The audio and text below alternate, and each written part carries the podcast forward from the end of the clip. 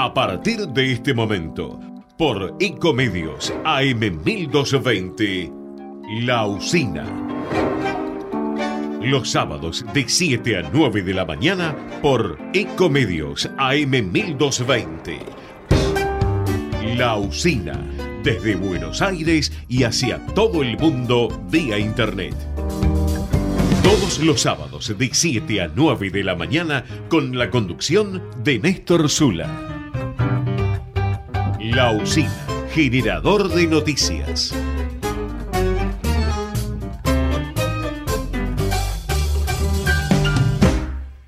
Convivir es cuidarnos.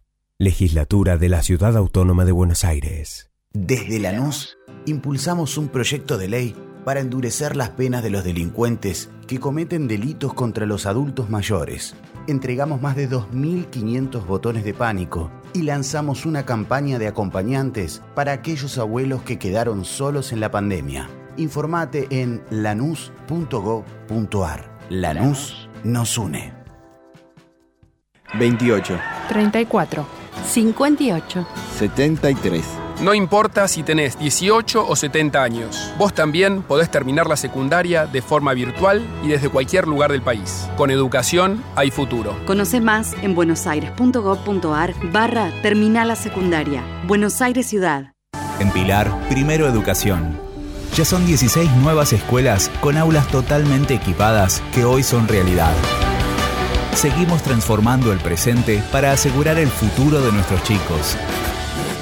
Pilar Presente con Futuro. ¿Sabías que todos los accidentes por inhalación de monóxido de carbono son evitables? Controla que la llama de tus artefactos sea siempre de color azul. Verifica que las rejillas cuenten con salida al exterior y que las ventilaciones no estén tapadas ni sucias. Y no olvides ventilar los ambientes de tu hogar todos los días. Metrogas, damos calor. En la provincia de Buenos Aires creemos en el derecho al hogar. Por eso estamos construyendo 36.000 viviendas nuevas. También creemos que el derecho a disfrutar es de todos y no solo de quienes pueden pagarlo. Por eso, 120.000 estudiantes accedieron gratuitamente a su viaje de fin de curso. En la provincia llevamos 20 meses seguidos de crecimiento industrial, porque también defendemos el derecho a la producción, a nuestra producción. En la provincia de Buenos Aires trabajamos en cada derecho para defender el derecho al futuro. Gobierno de la provincia de Buenos Aires. Derecho al futuro. El resumen semanal de toda la información. La usina. Generador de noticias.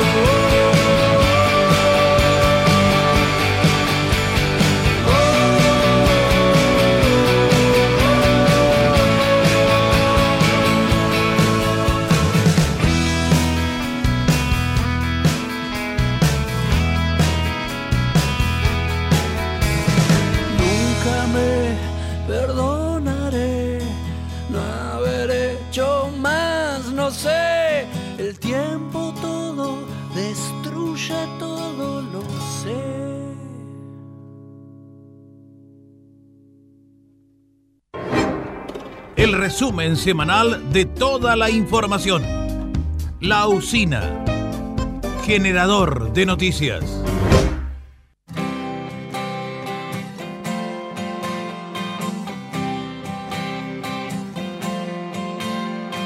Hoy está lloviendo en el terraplén, las gotas caen, rozan mi piel los acertijos me hacen emocionar. No aguanto más. Y es que aún recuerdo el pastel aquel que preparaste para el domingo aquel. Estabas toda lista para mí y yo ni cuenta me di. La bomba 半身的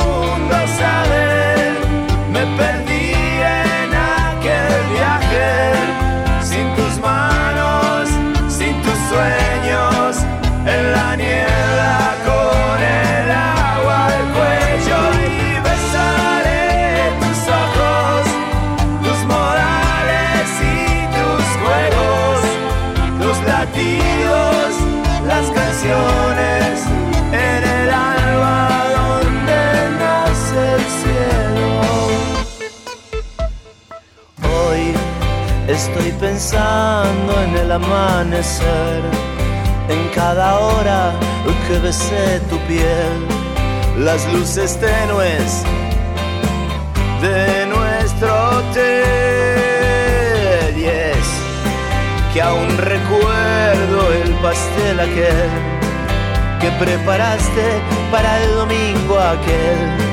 Estabas toda lista para mí yo ni cuenta me di. La bomba encendí.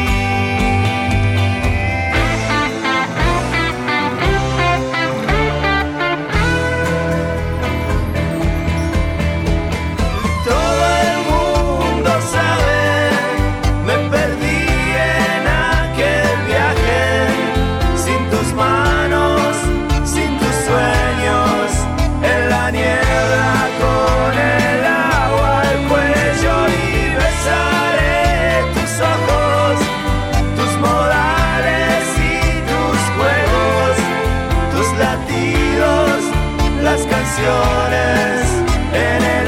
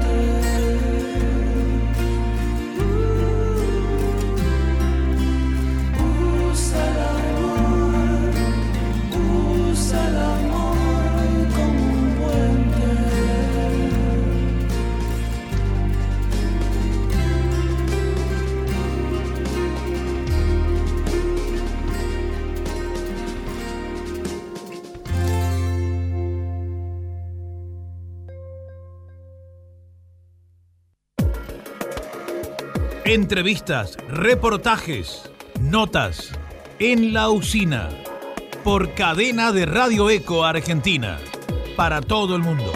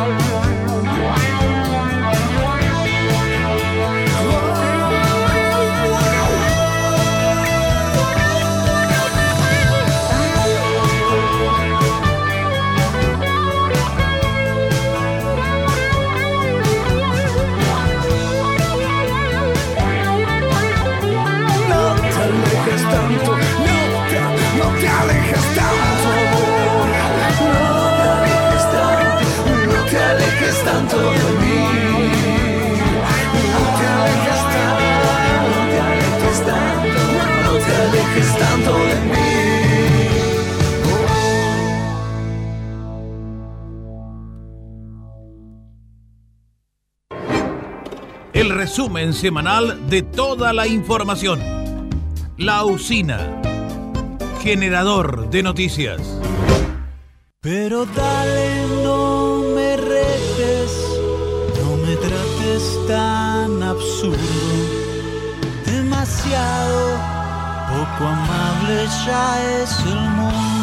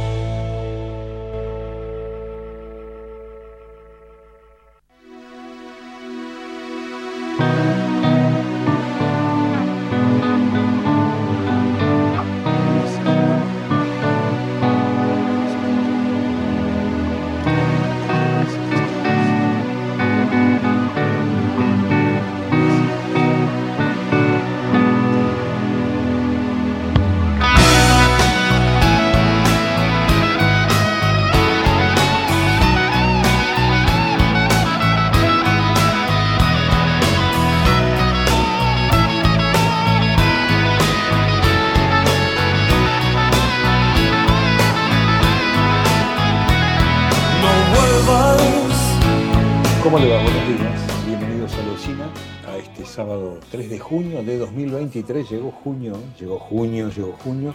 Lo que no llega es el frío. El invierno no llega, ¿no es cierto? Amaga, amaga, amaga, pero no llega. No llega. Apenas algunas mañanas frescas y después ya vuelve la primavera. A las 7 de la mañana, 40 minutos, 41 minutos ahora de este sábado 3 de junio de 2023 con un pronóstico que está indicando para Capital Federal y Gran Buenos Aires una temperatura, ve que le digo, 15 grados 8, 16 grados de temperatura. ¿Cómo se explica esto el 3 de junio? Algo raro está pasando, algo no está bien. 16 grados de temperatura con el cielo parcialmente nublado, 81% de humedad, 1012,8 hectopascales de presión, viento del sudeste a 7 kilómetros por hora, visibilidad 10 kilómetros. ¿Hasta dónde va a ir la máxima de hoy? No mucho más que esto, hasta los 20 grados. Pero atención que esta noche hay un 40% de posibilidad de tormentas aisladas. Hay un 40% de posibilidad de tormentas aisladas para Capital Federal y Gran Buenos Aires. Eh, ¿Cómo sigue esto? A ver, ¿hay algún viento raro a la noche? No, viento del este, no, no demasiado raro. Esas tormentas de la noche del sábado van a continuar el domingo por la mañana o en la madrugada del domingo con tormentas aisladas, un 70% de posibilidades, con una mínima de 11 y una máxima de 20 grados, con tormentas aisladas en la madrugada y con el cielo mayormente nublado, parcialmente nublado o algo nublado según el momento del domingo que se trate, con viento sur, que va a hacer que el lunes tenga una mañana más fresca. Sí, sí. El lunes tendrá una mañana de 7 grados de mínima y una tarde con 16 de máxima, con el cielo mayormente nublado, comiendo del sudeste después del noreste. El martes ya no será tan frío como el lunes, tendrá 11 de mínima, 19 de máxima, con el cielo mayormente nublado, sin avisos de lluvia. Después el miércoles tiene lluvias aisladas, en la mañana, en la madrugada, en la tarde, en la noche tiene chaparrones y lluvias durante el día miércoles. Tiene 17 de mínima, alta la mínima del miércoles, ¿está correcta? 17 de mínima, 27 de máxima. No sé si estará bien cargado este dato ¿eh? por la página del Servicio Meteorológico. Entonces el miércoles tiene 17-21 con lluvias, el jueves tiene 17-22 sin lluvias, con el cielo mayormente nublado, y el viernes tiene 9 de mínima con lluvias en la mañana y 13 de máxima. Bueno, en un ratito repasamos, pero sintetizando hay lluvias esta noche y la madrugada del domingo. El lunes no llueve, viene más fresco, el lunes es el día más frío de la semana, el martes no hay lluvias, el miércoles hay lluvias todo el día, el jueves no hay lluvias y el viernes llueve en la madrugada y en la mañana. Bueno, ahí estamos entonces, con este, los datos este, más importantes del Servicio Meteorológico Nacional. ¿Cuáles son los títulos más importantes de los portales de hoy? Bueno, Massa que consiguió dólares o moneda china en China, la crisis económica es el factor dominante del malestar social, pero las internas marcan la agenda política. La inflación golpea con su efecto corrosivo. Massa selló la renovación del swap con China y la apuesta sigue siendo al FMI. Todo impacta en el plano doméstico y por eso se destacó el papel de Máximo Kirchner. A distancia se mueve en la oposición que inquieta por la carga futura. El chip que casi desata la Tercera Guerra Mundial y los otros errores que pudieron terminar en desastre nuclear bueno, se ve la foto de Brezhnev y de Jimmy Carter, los presidentes de la Unión Soviética en su momento, Brezhnev, y de Estados Unidos, este, Jimmy Carter. Los títulos más importantes, después, este, eh, ¿qué más dice? A ver, eh, la reta se acerca a Schiaretti para reforzar su estrategia electoral y alcanzar un amplio acuerdo antigrieta. Dólar la bala de plata que guarda el gobierno para enfrentar un posible escenario de más volatilidad. Eh, el Rosenkrantz que me gusta. Bueno, una nota, una crónica fugaz del fallo de la Corte que anuló los sueños de re reeleccionistas de Sergio Uñac. Natalia Bolosín, no oí la nota, pero pareciera que elogia a Rosenkrantz. Eh, oficial, Sebastián Villa no volverá a jugar en Boca Juniors tras ser condenado por violencia de género. Este, bueno, le dieron dos años y un mes de condena, ¿no es cierto? Por violencia de género, condena que puede ser apelada, que no es firme todavía, pero que es un primer paso que seguramente las distintas instancias este, podrán ir eh, confirmando, ¿no es cierto? Nada parece indicar que, que pueda ser revocada esa sentencia. Esos eran los títulos de Infobae. Perfil se presenta hoy, perfil.com, ¿no? Con estos títulos. Eduardo Levi Yeyati, las reformas no son purgas. El economista académico ex jefe del Banco Central durante la resolución de la crisis de 2002 forma parte de los especialistas de Junto por el Cambio que representan este, al radicalismo y explica el plan de estabilización que prepara la oposición en caso de llegar al gobierno en diciembre. Habla de las reformas que hay que hacer y las contradicciones entre comunicar lo que cree que es la verdad y que eso no termine alejando a los votantes. Eh, Argentina, el balance del equipo de masa sobre la gira asiática. El ministro de Economía logró en Beijing financiamiento y yuanes para las reservas dentro de una semana. El FMI le dará dólares y libertades para usar pesos electorales. Inflación y paso son las patas flojas de una gestión económica que sigue en alerta. Bueno, eh, el tema, eh, el tema son los precios, ¿no? El tema son los precios los problemas son varios, pero el, hombre, el hombre sencillo, el hombre de a pie, lo que más padece es el tema precios. Bueno, vamos a hablar, como hacemos este, muy seguido, con Fernando Sabore, presidente de la Federación de Almaceneros y Autoservicios de la provincia de Buenos Aires, para medir el pulso de los precios, de lo, cotidiano. Parece que llegan los precios justos barriales. Ya se lanzaron, no sé si llegaron las listas, si las listas este, están buenas, y los precios están buenos o no. Fernando Sabor, Néstor Zula, buen día, ¿cómo le va? Hola Néstor, buen día. Gracias por llamar. No, por favor. Bueno, ¿llegaron las listas de precios justos barriales ya? Eh, sí, digamos que hay una lista de ciento, creo que son 98 los, los artículos que están dentro de la lista. Eh, nosotros este, nos enteramos a través de ustedes, ¿eh? Hasta Claro. hace una semana atrás, eh, no- nosotros no sabíamos nada porque en algún momento con el secretario de Comercio eh, habíamos planificado esto de 40 artículos, pero bueno, después son más, este, porque yo lo que le decía es que tal vez este 40, eh, si son mercadería de alta rotación, estaría bien, y si son más, mejor. Pero Claro, bueno, pero el día viernes de la semana... ¿En ¿Cómo? 90? Sí, son, no, sí, creo que son 90. Eh, ah, digamos que el, viernes pasado, eh, este no, el anterior, eh, vino un funcionario, porque yo le envié un mensaje preguntándole de qué se trataba, porque no estábamos enterados de nada. Sí. Y bueno, vino el funcionario, me explicó eh, y me avisaba de que, el, el, que en unos días se iba a lanzar. Bueno, la- digamos que nos enviaron dos PDF este, con, con, los, con, digamos, con, con la mercadería que, que iba a estar, eh, que digamos que uno trató de, de simplemente colaborar, ¿no es cierto? Porque veíamos algunos, algunos detalles que no eran menores. Ejemplo, la leche está la descremada, que realmente la que necesitaríamos sería la entera porque la leche la toman los chicos. Y así varias cosas, como que hay un orégano ¿Pero dentro del leche? precio ¿La justo. primera marca? No, la primera Leche la marca no primera marca, sí, sí, sí. No, no, no, ¿Está la primera marca. justos? Eh, Pero en los eh, super no están precios justos. No, esta, digamos, vi- vio que este, la primera marca tiene varias, este, Sí, este, pero ¿qué hablo? Este, ¿Sachet, cartón o botella? Sachet. Sachet, claro, sachet está en precios justos. Está bien. Es una que empieza con, digamos, esta empresa que empieza con A. Eh, Con A. sí. Ah, La- no, con es- S.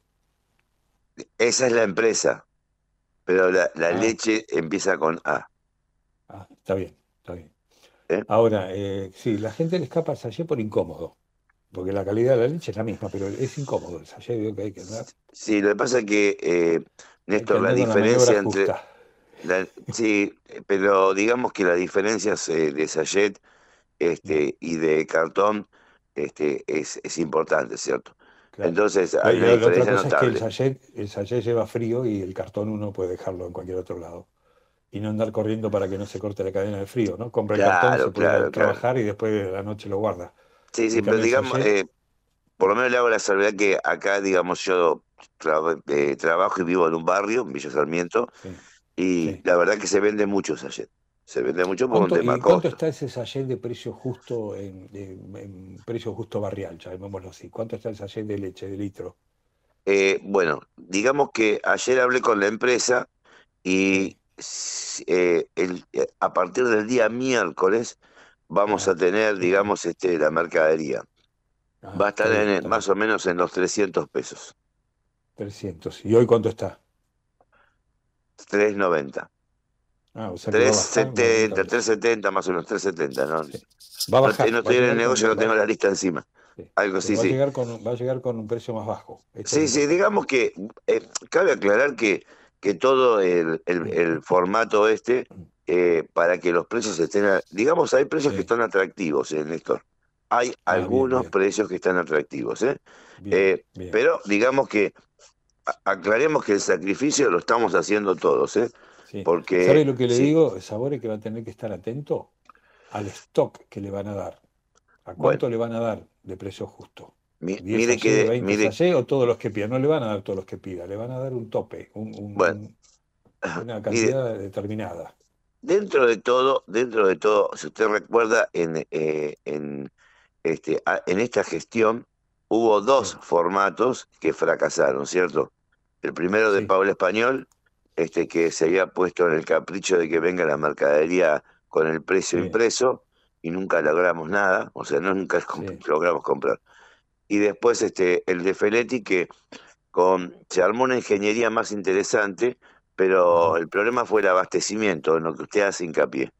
Y es lo que eso, yo le... yo le digo, el supermercado, eh, los super, el hiper, eh, tiene precios justos, pero hay productos que a las 10 y media, 11 ya no están. O, o- o se los llevaron o no los pusieron. Bueno, eh, cuando tuve la reunión el día viernes pasado, yo le hice, este, yo creo que todo el, el pedido, digamos, este, fue que de que, por favor, no, no, este, si estamos, si nos subimos nuevamente un programa que yo lo siento como que es una cabeza con distintos sombreros, eh, y que siempre, que en las dos veces falló este, la reposición de mercadería, el abastecimiento, que no volvamos a pasar por lo mismo, porque hay una realidad, Néstor. Nosotros cerramos el comercio a las 2 de la tarde, una y media, y a las 4 tenemos que abrir. Entonces, si uno va al mayorista y no los encuentra, listo, pegó la vuelta, compró lo que necesitaba y eh, la- en el tercer intento ya está. El colega no lo va a querer ni, ni, ni mirar el, pre- el precio. Claro. Ahora, ¿qué más tiene la lista? ¿Tiene leche? ¿Tiene, qué, qué, qué lo básico tiene? ¿Tiene aceite? ¿Tiene, Tiene- papel? ¿Qué, qué tiene? Bueno, hay- tiene, digamos, tiene, tiene productos de comestibles, este, tiene productos de higiene personal y limpieza, este, no tiene azúcar, no tiene azúcar, ¿No tiene azúcar? no tiene azúcar, este, que fue, El digamos, azúcar el está prim- en precios justos en el Bueno, súper. Bueno, le cuento, en precios justos en el súper cuando la encuentra, cuando la encuentra, Sí, la va a pagar 330 pesos. Sí. Ese mismo kilo de azúcar de esa marca, a nosotros en el mayorista nos cuesta 470 en algunos, 530 en, algu- en otros, y en San Luis la están pagando 670. Sí. Eh, Y usted- que digamos usted, que, No sé. ¿Y usted cuánto la tiene? ¿Cuánto la vendo? Es la, la, la primera marca, 600 pesos.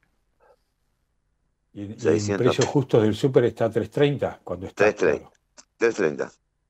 No, pero es- ahí O sea está que- la dispersión, ahí está la dispersión de precios. Ahí, ahí Bueno, está pero- la, la- parte que no Ahí, tiene eh, lógica. bueno, pero eh, ya nos pasó con el aceite. El aceite en precio justo Mm, eh, lo, está, lo está para vender 4.60 y el mayorista nos los estaba cobrando 950. Digamos que eh, fueron tantas las veces que he, he dicho esto frente al periodismo, Claro. el cual este, y he enviado no sé cuántas notas a la Secretaría de Comercio, pero no con una queja, sino con la factura como corresponde, ¿cierto? Este, bueno, la semana pasada hubo una intervención de la Secretaría de Comercio en los mayoristas y digamos que de, de 9.50 lo, la lo- eh, a ese calibre de litro y medio lo bajaron a 550. Es lo que está ahora en, el En algunos, en algunos, exactamente. La primera sí. marca, ¿no? Es de primera marca. La primera marca, sí, las, las tres, digamos dos, tres primeras marcas. Sí. ¿Y cuánto, ¿Y cuánto va a tener usted el litro y medio de aceite? ¿Cuánto le va a llegar? ¿A cuánto lo va a vender el, el precio justo del aceite? Pagando, yo ahora que lo pago, que lo pago, lo pagué eh, seis, eh, 550, lo voy a vender a 690. No, saca, no, no le saca nada, 100 pesos. Bueno, pero lo que pasa es que necesito estar a la altura de, de tratar de competir. Tratar- no es lo mismo para mi cliente que lo tenía que pagar en mi negocio 1.100 pesos que lo que, que lo que lo pague ahora 6.99. O sea, No, no, por ¿qué. Claro. qué intento yo, eh, Néstor? Eh, seguir este, este, tratando de que el cliente sea, siga confiando en mi negocio, ¿cierto? Entonces, bueno, Sí, sí, eh, igual que el tema de, de precios justos, la rentabilidad eh, no es, no es grande, este, al contrario, es pequeña. Eh, está más o menos en un 25%, pero tengan en cuenta que el 17, 18 se lo lleva el costo operativo del negocio, porque la luz, los impuestos y todo hay que pagar. Pero bueno, digamos, eh, un detalle, una salvedad que es importante, eh, si bien las veces anteriores vimos el escepticismo de, de, las, de, la- de los mayoristas, porque nosotros nos abastecemos de ellos. Hay una empresa mayorista, este, que una funcionaria este, se acercó, estuvimos charlando, y digamos que ese mayorista que empieza con B corta, eh, dijo que ellos van a, eh, van a hacer lo posible para que nosotros estemos abastecidos. O sea, eh, digamos, hasta anoche me llega un mensaje diciéndome que ya en todo lo que es provincia de Buenos Aires, y en el AMBA y por fuera del AMBA, eh, el aceite, eh, el aceite, la mercadería de precios justos ya va a estar con la señaléctica e inclusive nos van a dar señaléctica. Yo estuve ayer y digamos que de, de, de la cantidad total, que creo que son 98, eh, bueno, compré algo de 45 productos. O sea, lo que había lo, lo compré. lo- lo que yo noté en la evolución de precios justos es que antes había productos de marcas que uno a veces no confía y después fue mejorando eso y ahora hay primeras marcas en precios justos. Bueno, Eso en me el, parece que es una evolución positiva, porque a veces confiamos más en algunas marcas, quizás por la publicidad, y, y el producto adentro es lo mismo, quizás, pero uno a veces confía más en algunas marcas que en otras. Está bien, bueno, digamos que en lo que es el formato nuestro se- también es todo primera marca, ¿eh? Es todo primera marca. Así que, Digo, ¿por qué si uno tiene menos plata tiene que comer eh, en, en menor calidad? Eso es, eso es una injusticia, ¿no? sí, pero digamos que igual, este, Néstor, eh, la gente, eh, tal vez los primeros días del mes, este, bueno, compra lo que es la primera marca, pero después, este, la gente compra, compra, este, Sí, hasta donde le da el bolsillo. ¿eh? Sí, lo que puede, lo que puede. Pasa Claro, que claro, son- las diferencias son notorias. Un pan lactal de primera marca, este, de este osito eh, que es muy simpático, pero es muy simpático, pero el pan de 550 gramos cuesta mil pesos. Mil Y el de sí, marca sí, sí. Pyme cuesta 500. Sí, sí, mil pesos. Pero lo que pasa es que ponga, mida, ponga las rodajas arriba de la mesa y una es la mitad de la otra. La rebanada es la, una es la mitad de la otra. Bueno, pero el- por lo menos yo trabajo una pyme que es de muy buena calidad y que el pan lactal de ellos trae 600 gramos y el de la primera marca trae 550. Claro, sí, sí. Eh. Pero a veces he comprado más barato que el, que el osito y, y la rodaja de pan es mucho más chica. La rebanada de pan vale menos, pero es más, más chica. O sea, vale lo mismo. Sí, sí, sí, sí, sí. Bueno, eh, qué sé yo, diga- digamos que uno trata, eh, eh, Néstor, de, de perfilar su comercio en función de la, la, la demanda de la gente, porque si este, yo veo que la gente eh, no, que eh, habitualmente llevaba, no sé, pusimos el ejemplo del pan lactal, eh, esa marca, bueno, ah, no le alcanza, entonces yo tengo que buscar este, alternativas para que la gente siga, siga comprando. Entonces, No, yo lo que veo, yo lo que veo es que ese pan de, de, de, de segunda marca este, creció en ventas, pero mucho más que lo que es la primera. O sea, Claro. el tema gaseosas. Yo gaseosas en mi barrio, hace tres años atrás, eh, no trabajaba eh, gaseosas de segunda marca, pero no por discriminar, porque no se las vendía a nadie, literalmente. Y hoy el 70% de la venta eh, de gaseosas es de segunda marca. Sí, la de vamos, la de vamos. ¿No? ¿Cómo? La publicidad de vamos, digo, vamos. Exacto. Bueno, pero así como está la de Vamos, este, hay varias, este, hay varias pymes que están haciendo gaseosas. Y bueno, pero lo que pasa es que una gaseosa de, de primera, de primera marca, de, de dos litros, el calibre de dos litros, hay que venderlo como en 700 y pico de pesos. Y una de, de, de segunda marca se puede vender en, en, en 300, 280, 250. Bueno, Sí, es entonces... notable, notable la diferencia, claro, claro, claro. claro. Entonces es como que uno le dice, bueno, le voy a comprar una gaseosa para que mis hijos tomen y, y bueno, compran la segunda marca que por lo menos se dan el gustito, ¿cierto?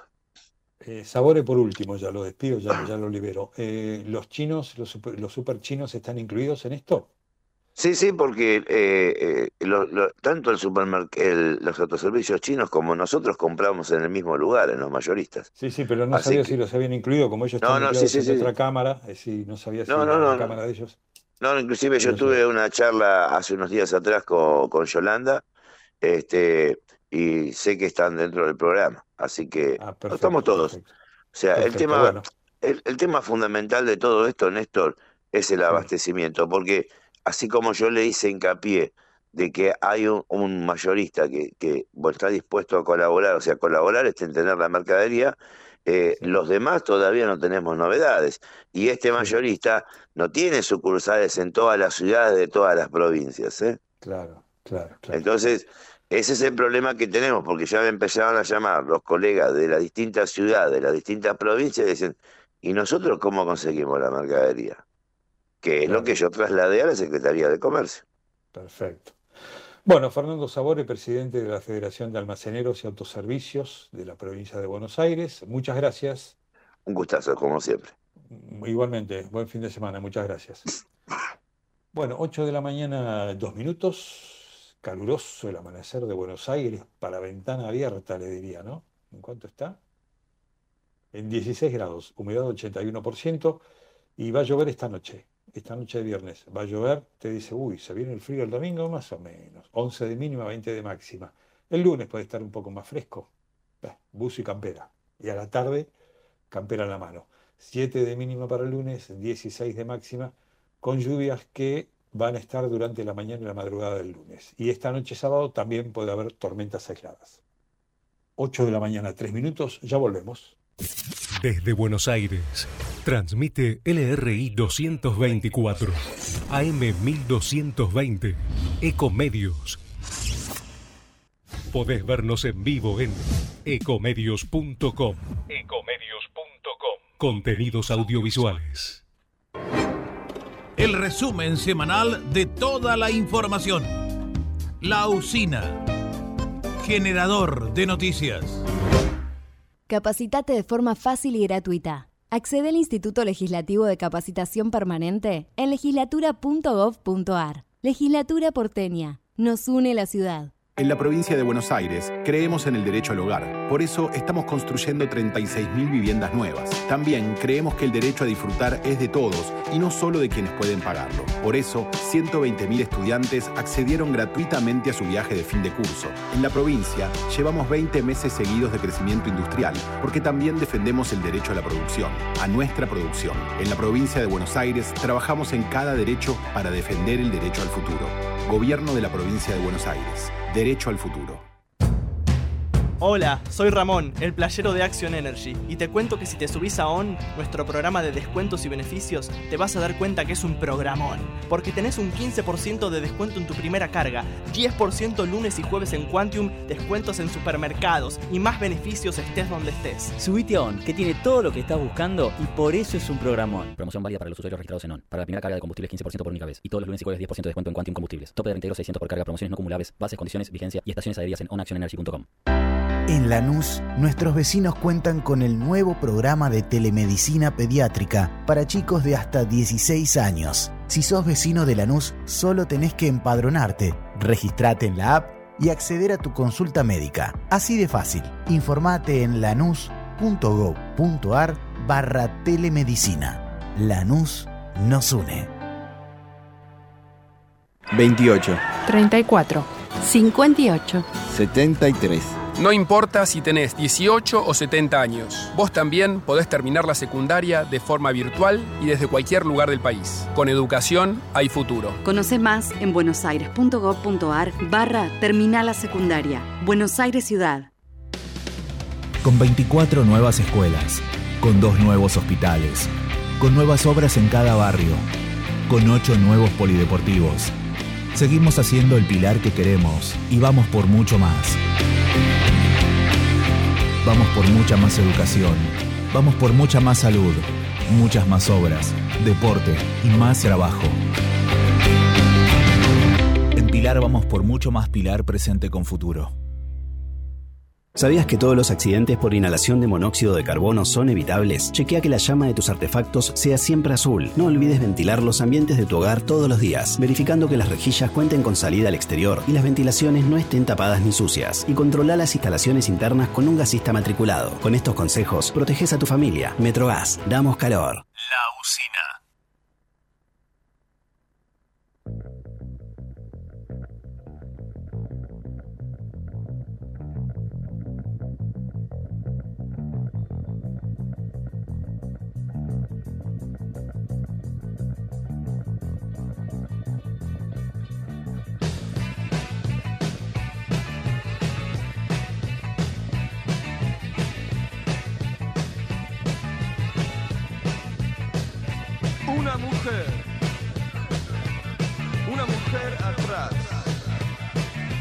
Atrás de un vidrio empañado.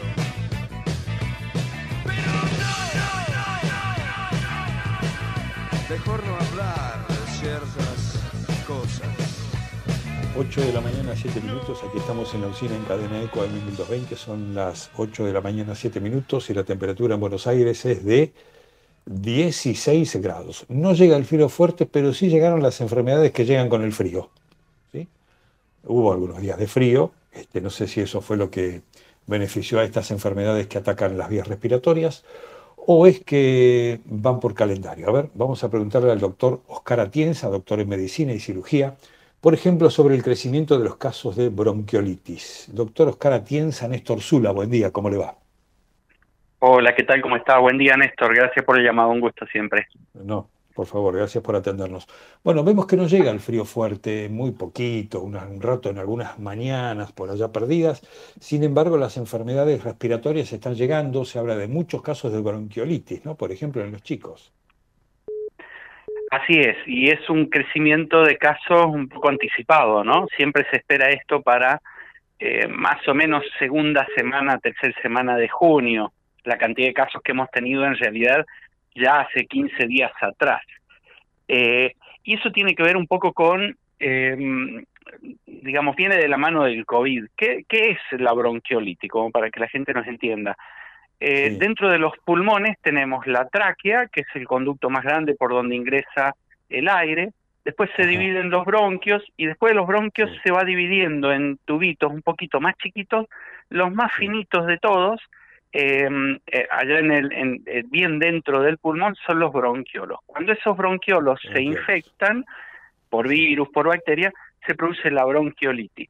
Y la producen distintos tipos de virus. Uno de ellos se llama virus incitial respiratorio, que son los que producen la mitad de los casos de bronquiolitis. Ah. Aparte de eso, tenemos el virus, por ejemplo, rinovirus que le llamamos, el virus de la gripe A y el virus del COVID. Son virus que generan esta cantidad de casos también de bronquiolitis. Como estamos en pandemia de...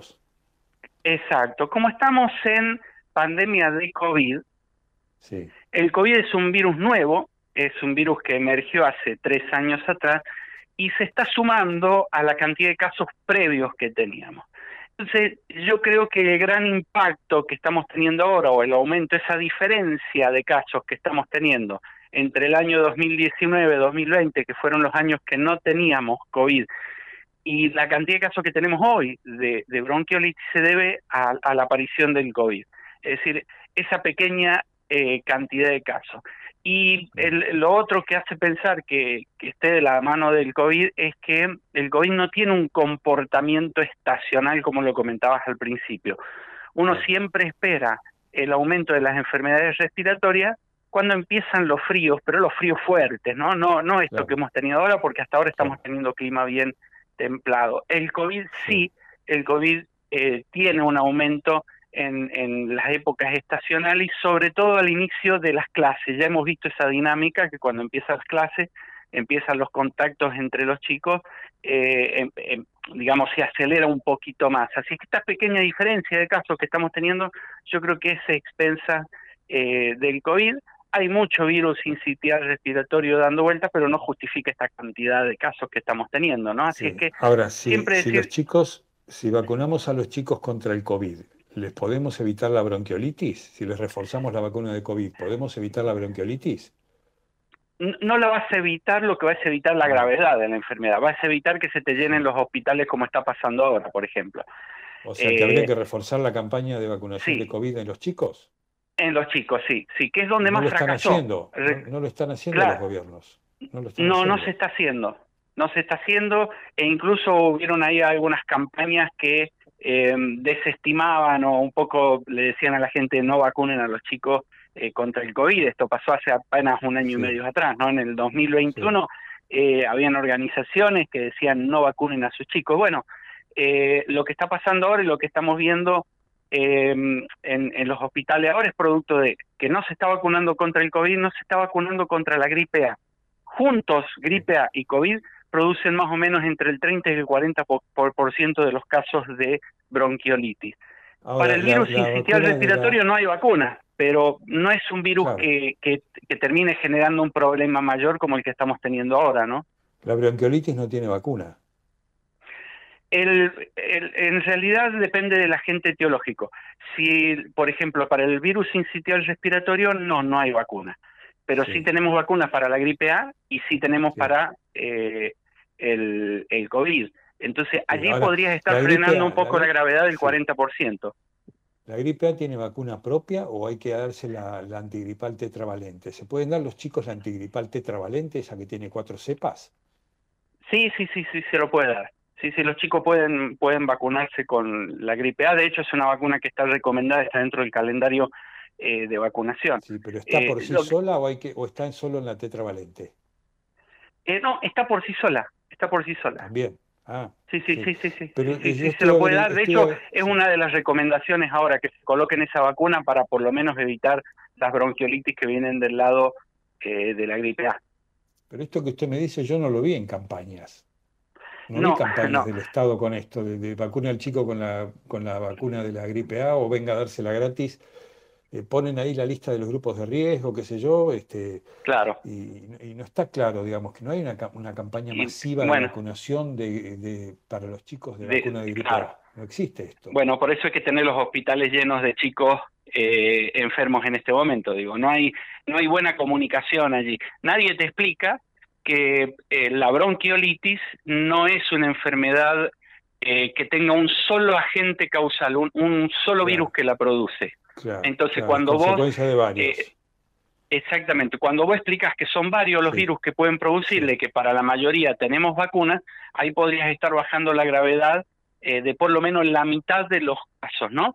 Te queda solito el virus incitial que no tiene vacuna, pero que tampoco te produce situaciones demasiado graves o que te desborden los sistemas de salud.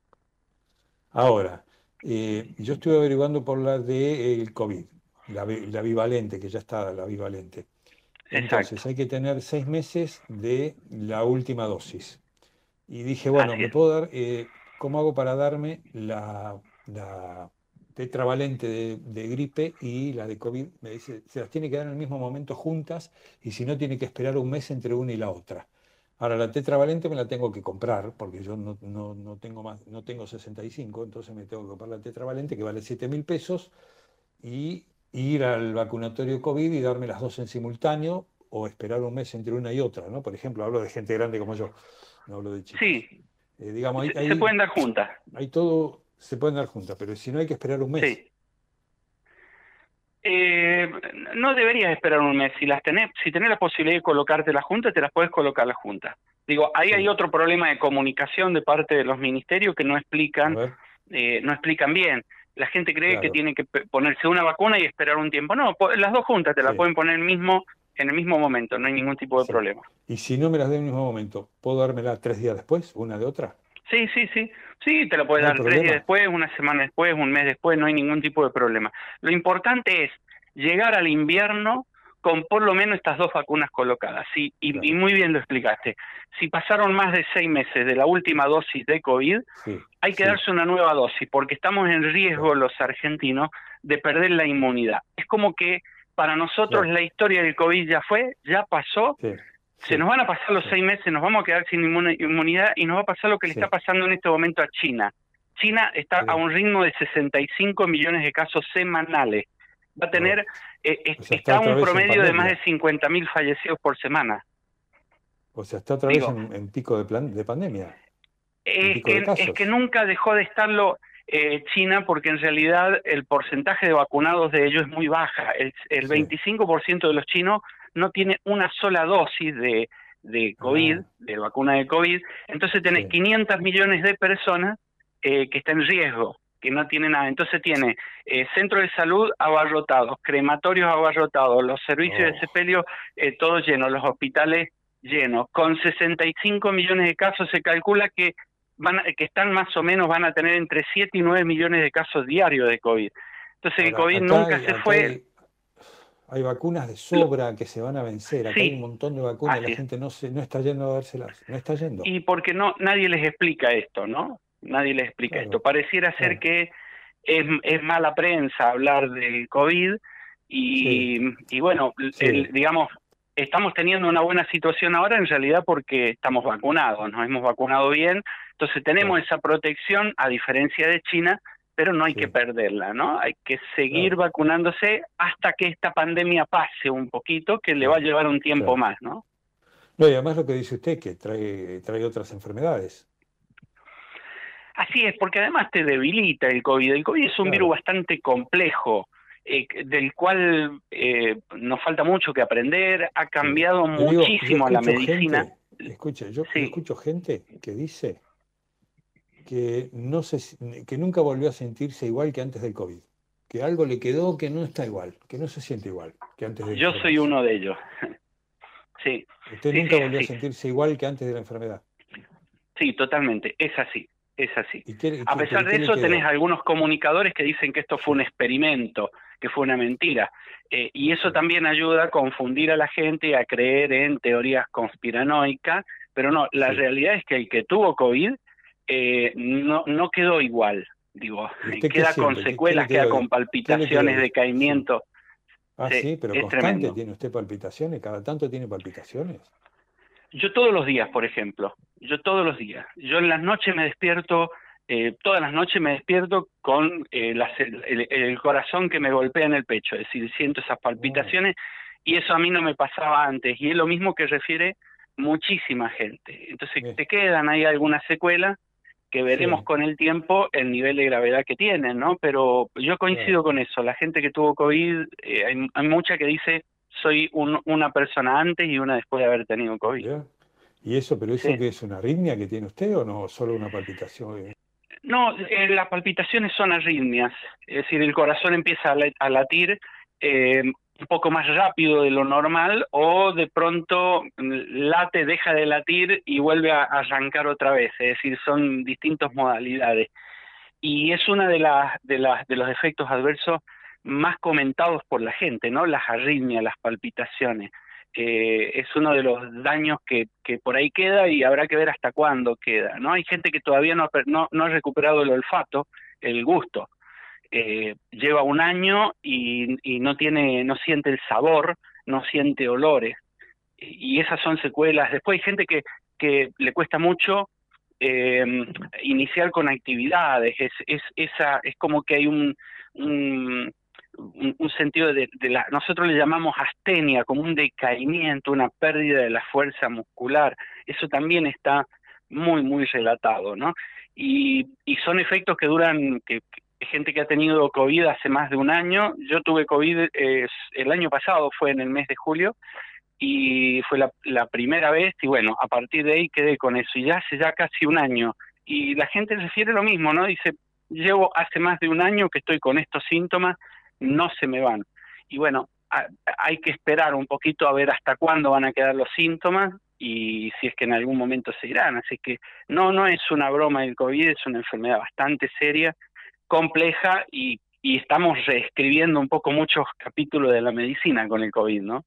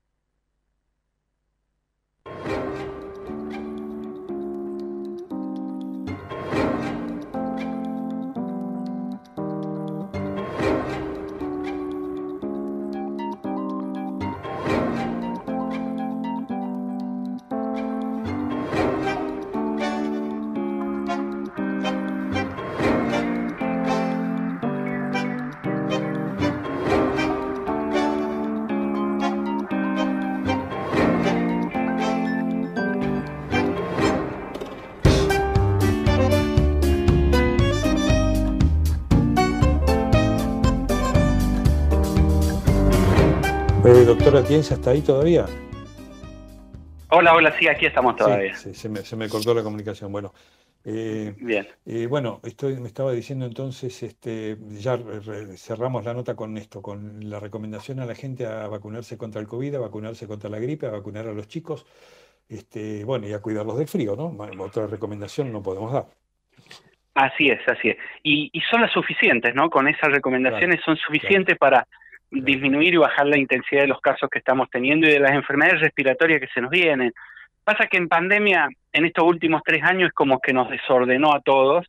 Eh, no hemos completado los calendarios de vacunación como dijéramos y bueno, hay que volver a recordarle a la gente que tenemos uno de los calendarios de vacunación más completo del mundo, es el más completo del mundo, la Argentina, y tenemos que aprovechar, ¿no? Que, están ahí las vacunas. Absolutamente, absolutamente. Bueno, muy bien. Eh, doctor Oscar Atienza, doctor en Medicina y Cirugía, muchísimas gracias. Es eh, muy amable, muchas gracias por estas explicaciones. Gracias a ustedes, que tengan buen día. Buen día, doctor, muchas gracias. Bueno, son las 8 de la mañana, 22 minutos, 16 grados de temperatura en Buenos Aires en este sábado 3 de junio de 2023. Atención que tenemos información para vecinas y vecinos de Lanús. En Lanús, nuestros vecinos cuentan con el nuevo programa de telemedicina pediátrica para chicos de hasta 16 años. Si sos vecino de Lanús, solo tenés que empadronarte, registrate en la app y acceder a tu consulta médica. Así de fácil. Informate en lanús.gov.ar barra telemedicina. Lanús nos une.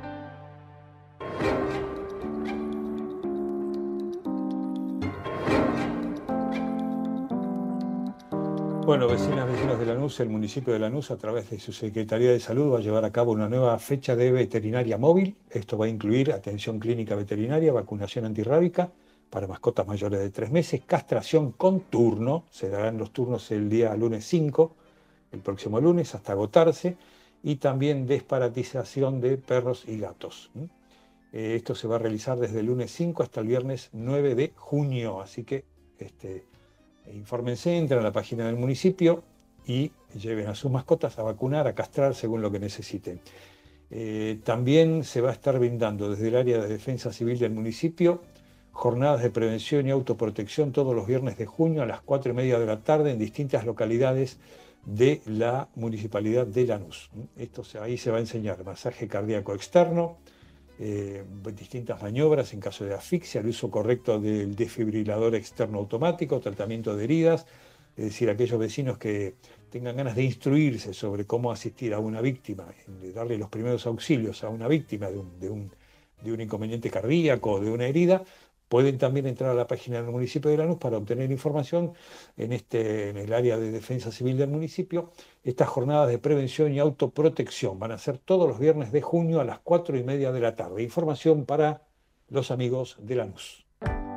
Lanús es el primer municipio en incorporar el uso de armas no letales para equipar a las fuerzas de seguridad municipales que desarrollan tareas de prevención en zonas de alto tránsito como centros comerciales, estaciones de trenes y centros de transbordo. Queremos agentes de seguridad más preparados, especializados y mejor equipados para enfrentar el delito urbano. Informate en lanús.gov.ar.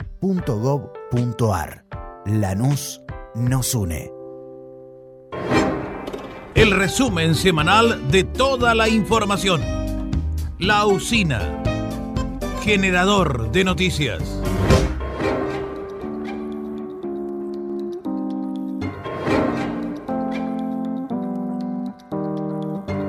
Bueno, 8 de la mañana, 25 minutos. Este, vamos ya mismo a tomar contacto con Lavi Abraham, que es economista de Mate. Mate es el mirador de la actualidad del trabajo y la economía. Bueno, han, eh, Lavi Abraham, Néstor Zula, buen día, ¿qué tal? ¿Cómo le va? ¿Qué tal? Buenos días, Néstor, ¿cómo te va? Muy bien. Bueno, han dado a conocer ustedes este, desde Mate, desde el mirador de la actualidad del trabajo y la economía, eh, un, un nuevo informe este, que habla de, de, cómo han sido estos, estos últimos tiempos. Este, acá lo estaba leyendo hace un ratito, esta mañana más temprano. La aceleración de la inflación lleva medio año consecutivo desde el registro de noviembre pasado hasta el 8,4% de abril. Para los últimos 12 meses la inflación fue del 109%, más del doble de la que se registraba al momento de comenzar el mandato presidencial. Este, o sea, esta es una evaluación de eh, periodo de Alberto Fernández, ¿no es cierto? Que ha sido altamente inflacionario, ¿no? Sí, efectivamente, particularmente en los últimos seis meses tenemos una inflación que venía en promedio de entre 5 puntos mensuales. En los últimos 5 o 6 meses pasó desde los 5 que había habido en noviembre a 8,4.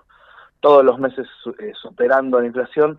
Recién aparentemente en mayo tendríamos una inflación que dejaría por lo menos de subir a los niveles que venía subiendo, pero sí, en el último año tenemos una inflación de 110% y esto se configura como uno de los principales problemas y sobre todo uno de los, problemas más tangibles en el sentido de que es un problema económico que lo ve todo el mundo y lo, lo, entiende todo el mundo eh, diariamente. Entonces, bueno, efectivamente parece como sí, uno de los principales problemas de la, de la economía, pero bueno, eso, en, en un panorama más complejo, por supuesto. Claro. Y explíquenos, por favor, este saldo negativo para el salario con el frente de todos. Hay una evaluación que hacen ustedes de los distintos gobiernos eh, kirchneristas, Néstor Kirchner, Cristina Kirchner, Alberto Fernández, hacen una evaluación de los salarios y vemos que el peor de los casos es el de Alberto Fernández, ¿no?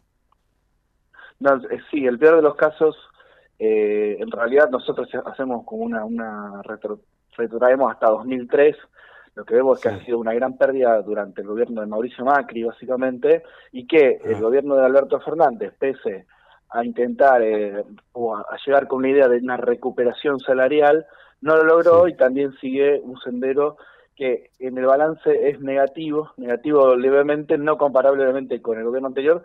Lo que sí es cierto es que no se recuperó el poder de compra perdido durante los años, sobre todo 2018 y 2019, que fueron los momentos más complejos para el poder adquisitivo. Y bueno, sí, pero dentro de los gobiernos kirchneristas, eh, por supuesto que el gobierno de Néstor Kirchner y los de Cristina, en esta especie de carrera entre precios y salarios fueron positivos para los salarios y decíamos que en el de Alberto Fernández levemente negativo y mucho más negativo durante el gobierno de Macri. O sea que es mucho peor el tema salarial con Macri que con Alberto Fernández. Sí, sin duda, sin duda particularmente entre 2018 y 2019, los dos primeros años del gobierno de Macri fueron relativamente estables, pero con una pérdida y sobre todo a partir de 2018 eh, una pérdida muy fuerte de, poder adquisitivo. El gobierno de Macri termina con una pérdida en promedio. Nosotros miramos siempre el promedio de, del salario de toda la economía, por supuesto que hay sectores que le, en este promedio algunos van por arriba y otros por abajo, como siempre, pero sí, en promedio el salario se pierde casi 20% de poder adquisitivo en, el gobierno anterior. Digamos, a favor de Alberto Fernández, sin que yo tenga ningún interés por hablar de bien de Alberto Fernández, ningún interés tengo, me da lo mismo, digamos, en términos periodísticos me dan lo mismo. Eh, Alberto Fernández tuvo pandemia, sequía y guerra, cuestiones que Macri no tuvo, ¿no? Sí, sin dudas, el contexto internacional de este gobierno, si uno lo mira en una perspectiva, intenta como correrse de la, del corto plazo y tratar de verlo en una perspectiva más histórica, si se quiere, efectivamente, fueron condiciones internacionales muy adversas, muy adversas, que bueno, eventualmente se, evaluará más adelante, podemos decir, pero sí, efectivamente, Eh, sobre todo la, la pandemia y luego una guerra internacional que hizo aumentar los precios de la energía y de los alimentos en todo el mundo, se montó sobre una inflación que ya existía en Argentina y bueno, esa inflación por supuesto terminó eh, desbaratándose y yéndose mucho por encima de la inflación internacional ni que hablar, pero bueno, también por encima de la inflación que ya venía en Argentina. Claro. Bueno, ¿y qué, eh, qué perspectivas eh, le ven ustedes al año? Digo, está, está Massa en China trayendo dólares, está, va a ir al Fondo Monetario Internacional, parece que también le van a dar más dólares. Eh, ¿Qué perspectiva ven de esta, de esta entrada de divisas para, para reforzar reservas o para tener dólares para importar, por ejemplo, para que algunas actividades que están frenadas por la falta de dólares, por no poder importar insumos, puedan reactivarse con dólares disponibles? Mezclado con los tiempos políticos de debate interno de cada partido, que a algunos los asustan, a mí no. El debate interno de cada partido me parece algo lógico dentro de la democracia. Deberán debatir para encontrar sus mejores candidatos. Esto no tiene que asustarnos, pero bueno, parece que la economía la asusta, ¿no? Sí, efectivamente es parte de la democracia el debate y un poco lo que se lo que señalaba esto tiene que ver con que yo decía que el problema de la inflación es el problema más palpable, pero el real problema está justamente en el frente externo, en esta falta de dólares que, bueno, con los problemas que ya señalaste. Entonces, efectivamente, las perspectivas están en patear para adelante, pero en el buen sentido de eh, la cuestión externa. ¿Por qué digo patear para adelante? Porque se espera para 2024 eh, un año mejor respecto de las exportaciones. Este año tuvimos una gran sequía también. eh, mejor para las exportaciones del agro, mejor para las exportaciones de energía, de minería, que empiezan, eh, bueno, empiezan a tener una buena perspectiva a partir del año que viene. Entonces, un poco creo que la gestión pública en este momento se trata de conseguir dólares de alguna manera tal que se sabe, se sabe y es que el año que viene va a ser un mejor año. Digo, se sabe en términos de que todos los economistas tenemos una especie de consenso en esperar que el 2024 sea un año en el frente externo y que independientemente del gobierno que venga, eh, el próximo presidente o presidenta pues, eh, lo va a, disfrutar, podríamos decir. Entonces, bueno, un poco la gestión actual intenta simplemente eh, patear para adelante, atar con alambre, decíamos ahí en nuestro informe, posponer el pago de importaciones, adelantar el cobro de exportaciones, bueno, y buscar en los organismos internacionales un financiamiento para tener estos dólares que hacen falta en este momento, porque, insisto y cierro con esto, vendrán en un futuro no tan lejano. Bien. Bueno, la vía Abraham, economista de mate, mirador de la actualidad del trabajo y la economía. Muchísimas gracias, como siempre. ¿eh? No, muchísimas gracias, Néstor, por el contacto. Hasta la próxima. Muchas gracias, buen fin de semana. Bueno, son las 8 de la mañana, 33 minutos de este sábado 3 de junio de 2023. Estamos en la usina, en Cadena Eco AM1220 Ecomedios y tenemos información para vecinas y vecinos de Pilar. Con 24 nuevas escuelas, con dos nuevos hospitales, con nuevas obras en cada barrio, con ocho nuevos polideportivos, seguimos haciendo el Pilar que queremos y vamos por mucho más.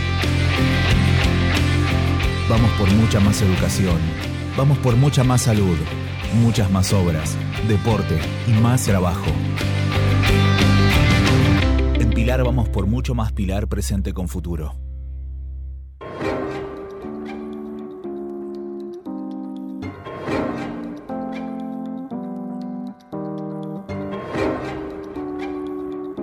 Bueno, el intendente de Pilar, Federico Achával, encabezó el reconocimiento que se realizó a las mujeres que forman parte del programa de fortalecimiento de referentes de comedores y merenderos María Romero. Con amor, compromiso y empatía, ellas cumplen un rol social fundamental a través de esta iniciativa municipal que acompaña a las vecinas que se encuentran al frente de estos espacios en los distintos puntos del partido de Pilar. Durante la jornada, que compartió con ellas, el jefe comunal, Federico Achava, el intendente de Pilar, dijo que este programa es parte del corazón de nuestro proyecto. Por eso queremos reconocer el trabajo que hacen todos los días con su mirada solidaria, tienen un potencial transformador enorme. De la mano del Estado municipal, queremos que sigan creciendo. Son muy importantes para nuestras familias en los barrios. Con ustedes vamos a seguir construyendo un pilar más inclusivo y justo para todos dijo el intendente de Pilar, Federico Achava. La información para vecinas y vecinos de Pilar. Con 24 nuevas escuelas, con dos nuevos hospitales, con nuevas obras en cada barrio, con ocho nuevos polideportivos, seguimos haciendo el Pilar que queremos y vamos por mucho más. Vamos por mucha más educación, vamos por mucha más salud, muchas más obras, deporte y más trabajo. Pilar vamos por mucho más Pilar presente con futuro. Entrevistas, reportajes, notas en la usina por cadena de Radio Eco Argentina para todo el mundo.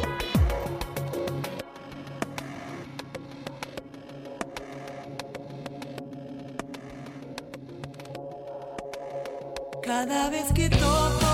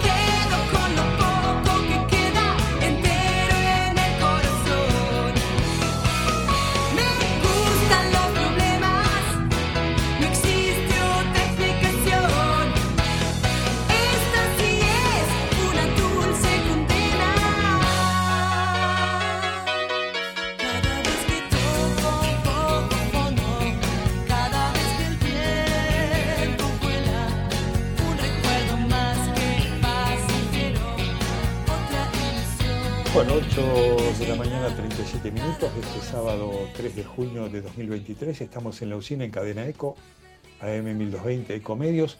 Le agradecemos, como siempre, a Santiago Manuquian de Ecolatina las informaciones que nos hace llegar, los informes que nos hace llegar durante la semana. En este caso, nos está adelantando el índice de precios al consumidor de mayo, según la medición de Ecolatina. En mayo, el índice de precios al consumidor, GBA, que es capital federal, y 24 distritos de la provincia de Buenos Aires de Ecolatina trepó al 8,9% mensual, casi 9% de inflación en mayo, 117,4 índice anualizado, acelerándose por quinto mes consecutivo. Así acumuló en el año un alza del 42,2%, cuando en el mismo periodo de 2022 el aumento era del 28,1, 42,2 contra 28,1. La inflación núcleo creció 8,4%, mostrando la mayor variación desde abril de 2002. La aceleración respondió principalmente al arrastre que dejaron los aumentos de la última semana de abril, motivados esencialmente por el salto en los dólares libres, que no fueron totalmente captados en el índice de abril, en conjunto con aumentos en tarifas de servicios públicos. Bueno, ahí está entonces. Según Ecolatina, según Santiago Manuquian, a quien le agradecemos este informe, en mayo el índice de precios al consumidor GBA Ecolatina trepó 8,9% mensual. Son las 8 de la mañana 39 minutos.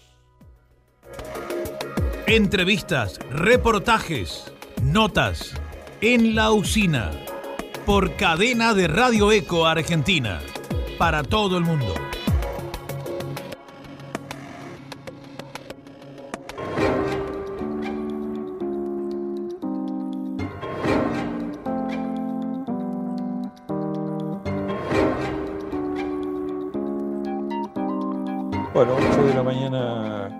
40 minutos. Saludamos entonces ya mismo a Héctor Amichetti, que es secretario general de la Federación Gráfica Bonaerense. Estuvo reunido con Guado de Pedro, con la Corriente Federal de los Trabajadores, y Amichetti la integra, entre otros.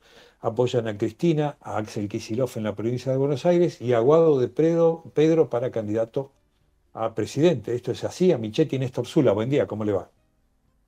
Hola, buen día, ¿cómo te va? Sí, ayer tuvimos una reunión, una reunión con Guado, que si bien no- oficialmente no está eh, postulado como candidato a presidente, bueno, es un compañero que se perfila allí como uno de los posibles candidatos. Por lo tanto, nos parecía importante tener una conversación con él y bueno, fue una muy, una muy buena reunión. Bien.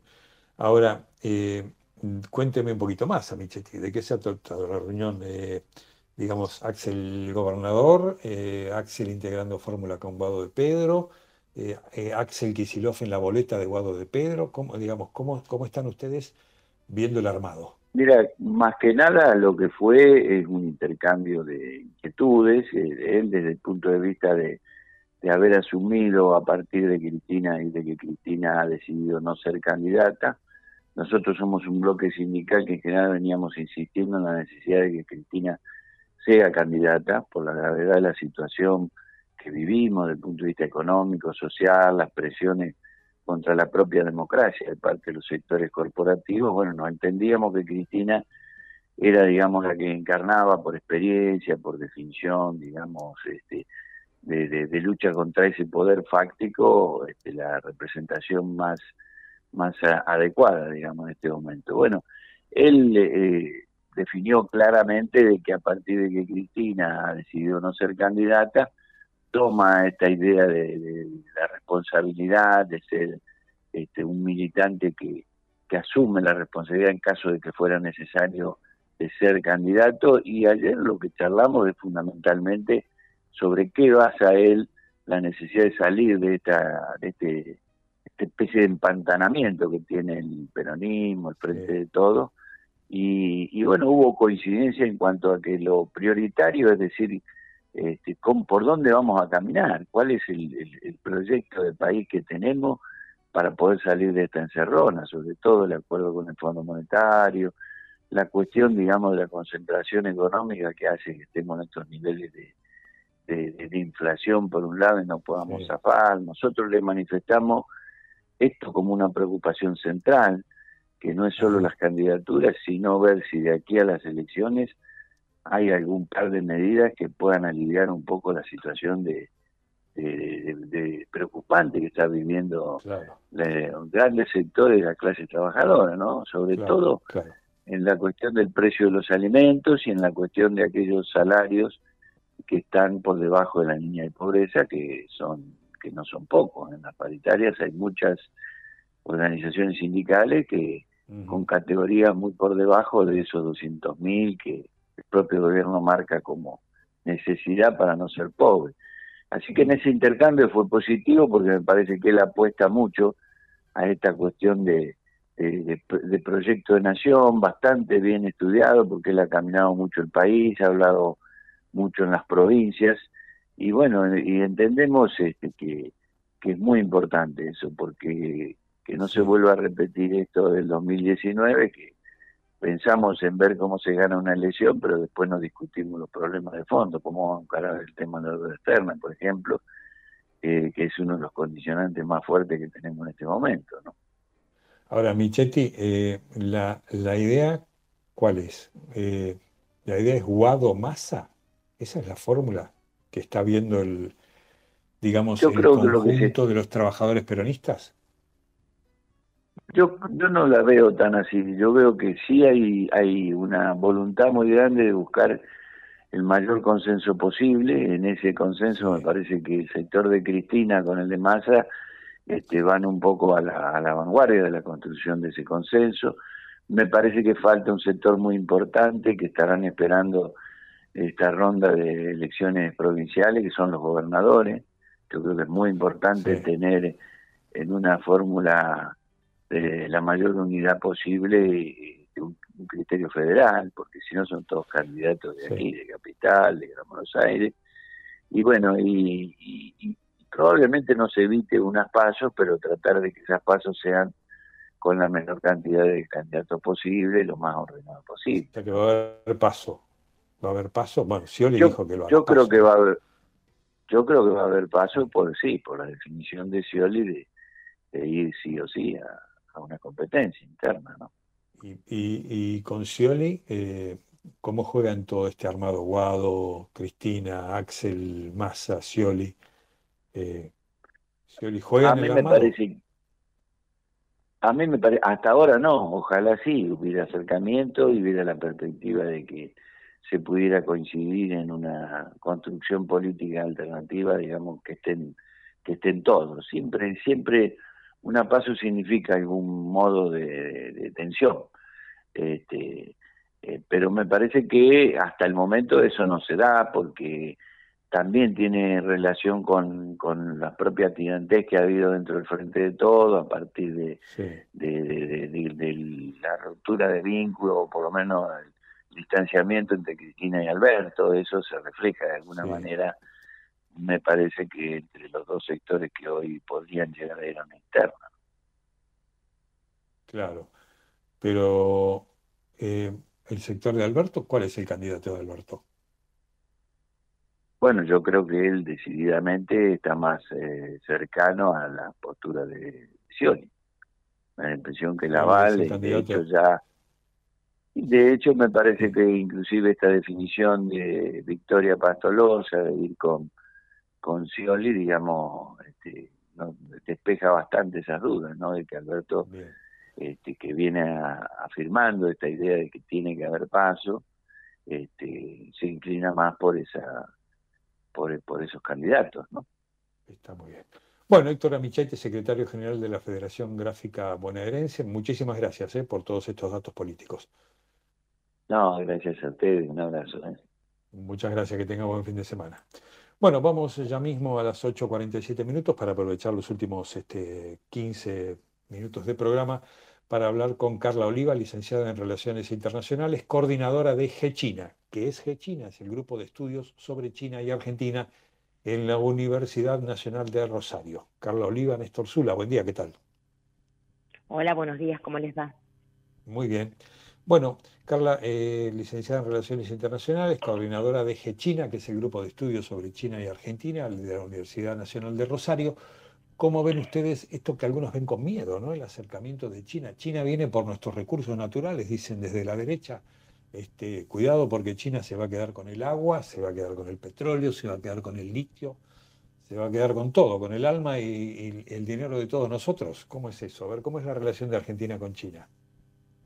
Bueno, la relación de Argentina con China es una relación que desde hace muchos años se está profundizando. Eh, sobre todo el eje del vínculo es el comercio bilateral, pero en los últimos tiempos China se transforma en un actor financiero global que se, cuyo alcance llega a todo el mundo y en ese sentido también llega a Argentina. Eh, digamos que es un vínculo muy importante, como decía inicialmente, es nuestro principal socio comercial desde hace un tiempo. detrás de China están Brasil y Estados Unidos, y tiene intereses muy diversos en la República Argentina. Podríamos decir que son intereses complementarios. Argentina necesita de su socio determinadas cuestiones que China eh, está en condiciones de proveerle. Hay cuestiones que son sensibles eh, y otras que no lo son, pero digamos que es un socio muy importante para nuestro país y sobre todo cuando eh, tenemos algunas urgencias financieras, como es lo que venimos viendo eh, con esta posibilidad de ampliar, ampliar el swap o intercambio de monedas. Perfecto. Ahora, este, ¿a cambio de qué China nos presta todo este dinero? Algunos dicen de la construcción de un puerto en el sur de la Argentina, en el sur del país, eh, de, algunas inversiones en energía. digamos, son inversiones este, confiables las inversiones chinas. Las inversiones chinas sí, por supuesto, son confiables y tienen que ver con el hecho de que China está parada como potencia global. ¿Cuál es el plan? Hay que pensar desde China, que es la potencia, ¿eh? el país que tiene más recursos. ¿Cuál es el objetivo de China? ¿Qué es lo que está haciendo China? Bueno, siendo protagonista en el escenario internacional. Es una potencia global que tiene intereses en todo el mundo. Entonces, ¿qué es lo que tenemos que ver? Bueno, ¿cómo es su planeamiento estratégico? Hace tiempo China planteó que quiere ser vanguardia de la tecnología mundial. Y eso, eh, el objetivo es hacerlo en el año 2049, cuando se cumplan 100 años de la revolución comunista que proclama la República Popular China, ¿no es cierto? Entonces, bueno, ¿qué significa que quiere ser vanguardia de la tecnología global? Quiere expandir al resto del mundo su propia tecnología. Y hay 10 sectores que prioriza. Entre esos 10 sectores está el que se mencionaba recién, que es la energía, las energías renovables, también la biomedicina, y ahí entran, por ejemplo, las vacunas chinas que recibimos. Esto tiene que ver con un objetivo global de China, ¿eh? que, como quiero eh, dejar sentado, que se plantea como una potencia con capacidades diversas. Y también en ese eh, sentido, lo que China está mostrando es que quiere plantear nuevas reglas alternativas a las reglas que eh, desde el fin de la Segunda Guerra Mundial rigen al orden internacional y para que esas reglas puedan regir, plantea también instituciones alternativas. Dentro de esas instituciones aparece la nueva Ruta de la Seda, el nuevo Banco de Desarrollo de los BRICS, que son instituciones que eh, no están diciendo eh, rompamos con las instituciones vigentes, sino que plantean que hay otras opciones para que nos vinculemos en el escenario global y ahí aparece China con un gran protagonismo, con un nuevo modelo de gobernanza al que Argentina intenta llegar.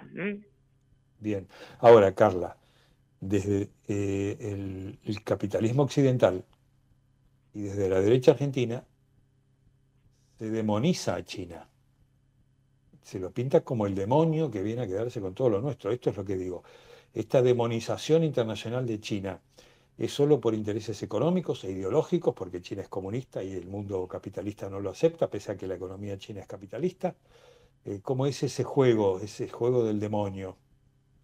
Yo creo que el juego que uno puede ver en algunos círculos políticos, tanto dentro de las coaliciones em, políticas que existen en Argentina, como dentro de algunos sectores periodísticos, tiene que ver con em, la, digamos, las diferentes opciones estratégicas en un escenario en el que hay una disputa internacional entre China y Estados Unidos. Hay sectores que eh, están em, pretendiendo reforzar la relación con Estados Unidos y descartar a China, y otros sectores que plantean que hay que fortalecer el vínculo con China. Y entonces ahí es donde se, esa disputa global se traslada a la política interna y se traslada también al periodismo, al, al pensamiento político, al pensamiento académico interno, que es una disputa que puede resolverse manteniendo vínculos con ambos estados, eh, no demonizando a uno en favor del otro, sino que buscando eh, obtener eh, de cada uno de ellos lo que nos resulte más favorable para nuestro país. Con una diplomacia inteligente podemos obtener beneficios de ambos. China tiene muchos intereses. Negocios con todos. Claro, porque hoy en día China es un país que necesita nuestro lo que nosotros tenemos para ofrecerle y nosotros tenemos acuerdos que son eh, muy favorables para eh, comerciar, para obtener financiamiento de China. Entonces, descartar la opción de una potencia global no sería una estrategia inteligente para nuestro país. Eh, de modo que, si bien necesitamos sostener los vínculos, por supuesto, con Estados Unidos, porque es la otra potencia, porque tiene llegada a instituciones internacionales tradicionales, no, no considero que sea apropiado eh, esa idea de demonizar a la República Popular China. Ahora, Carla, los, este, los modelos de negocio con China o con el resto de otros países potentes, ¿son los mismos modelos de negocio o cambian? ¿No hay una diferencia en los negocios chinos?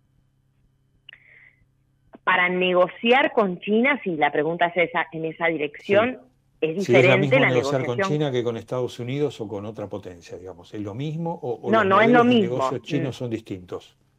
No, las negociaciones, no, son diferentes los modelos de negocios porque tienen que ver con la cultura, con la tradición de los países eh, y por supuesto, en ese sentido, quizá eh, nuestros empresarios, nuestros políticos estaban habituados al modelo de negociación con Estados Unidos y tienen que ir aprendiendo el, el modelo de negociación con China, como también en su momento se tuvo que aprender y se habló mucho de cómo negociar con los japoneses, porque es otra cultura eh, y dado que en el caso de China estamos hablando de una cultura milenaria, eh, de un país que tiene una tradición histórica muy eh, marcada y muy importante, bueno, nosotros somos los que tenemos que aprender a cómo se ne- a negociar con China, ¿no?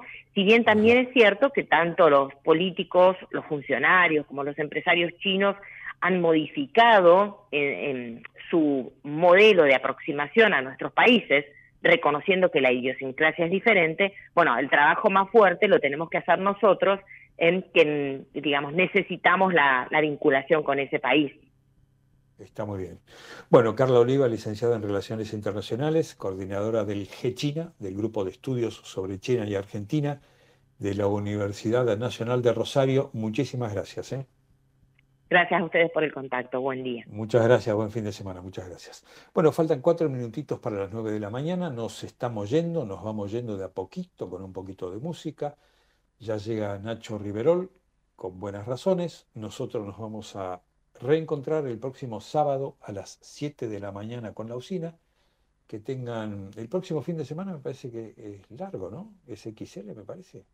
No, el próximo no, el otro. No, no, el próximo no. El otro cae lunes y martes por el Día de la Bandera. El próximo no.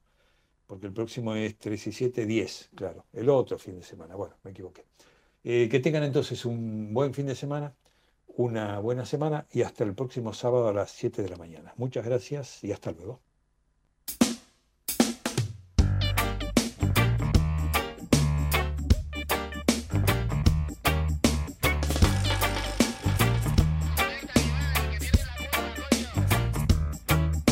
Dispuestos a mentir sobre papel.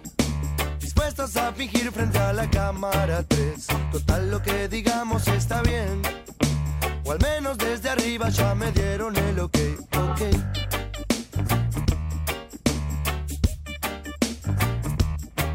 Yo no miento, solo digo la verdad. Las fuentes son dudosas, pero digo la verdad. Hace tantos años que me conoces. Si nunca desconfiaste, ahora qué le vas a hacer, ok. Ok. No yo sigo estando acá. Me ves a la misma hora y por el mismo canal me ves.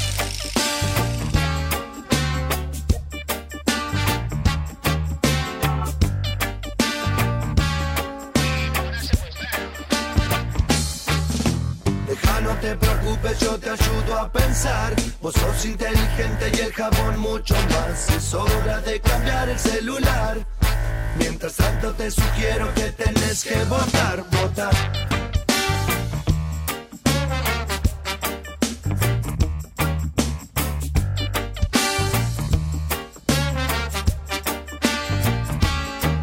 Yo no miento, solo digo la verdad.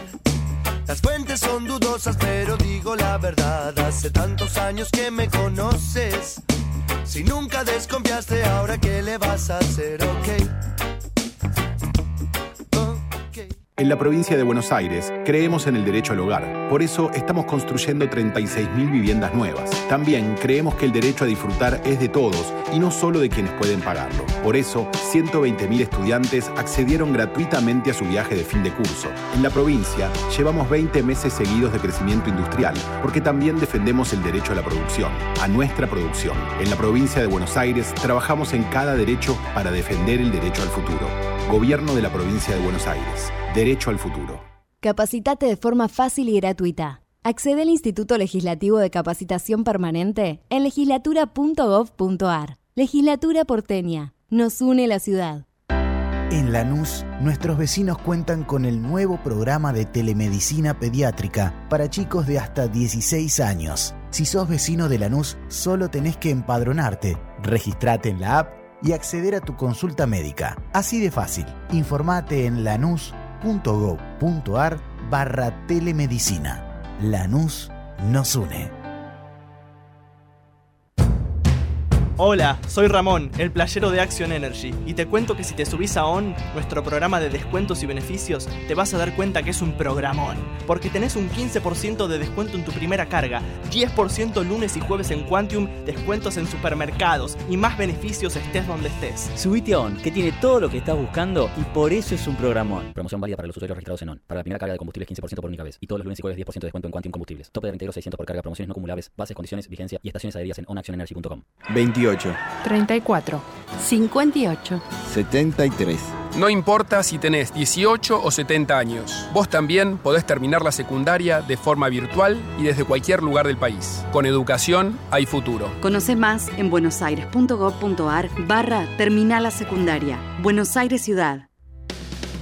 Con 24 nuevas escuelas, con dos nuevos hospitales, con nuevas obras en cada barrio, con ocho nuevos polideportivos.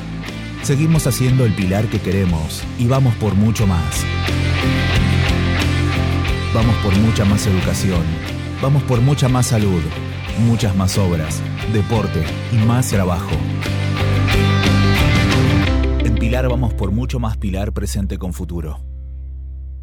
¿Sabías que todos los accidentes por inhalación de monóxido de carbono son evitables? Chequea que la llama de tus artefactos sea siempre azul. No olvides ventilar los ambientes de tu hogar todos los días, verificando que las rejillas cuenten con salida al exterior y las ventilaciones no estén tapadas ni sucias. Y controla las instalaciones internas con un gasista matriculado. Con estos consejos, proteges a tu familia. Metrogas, damos calor.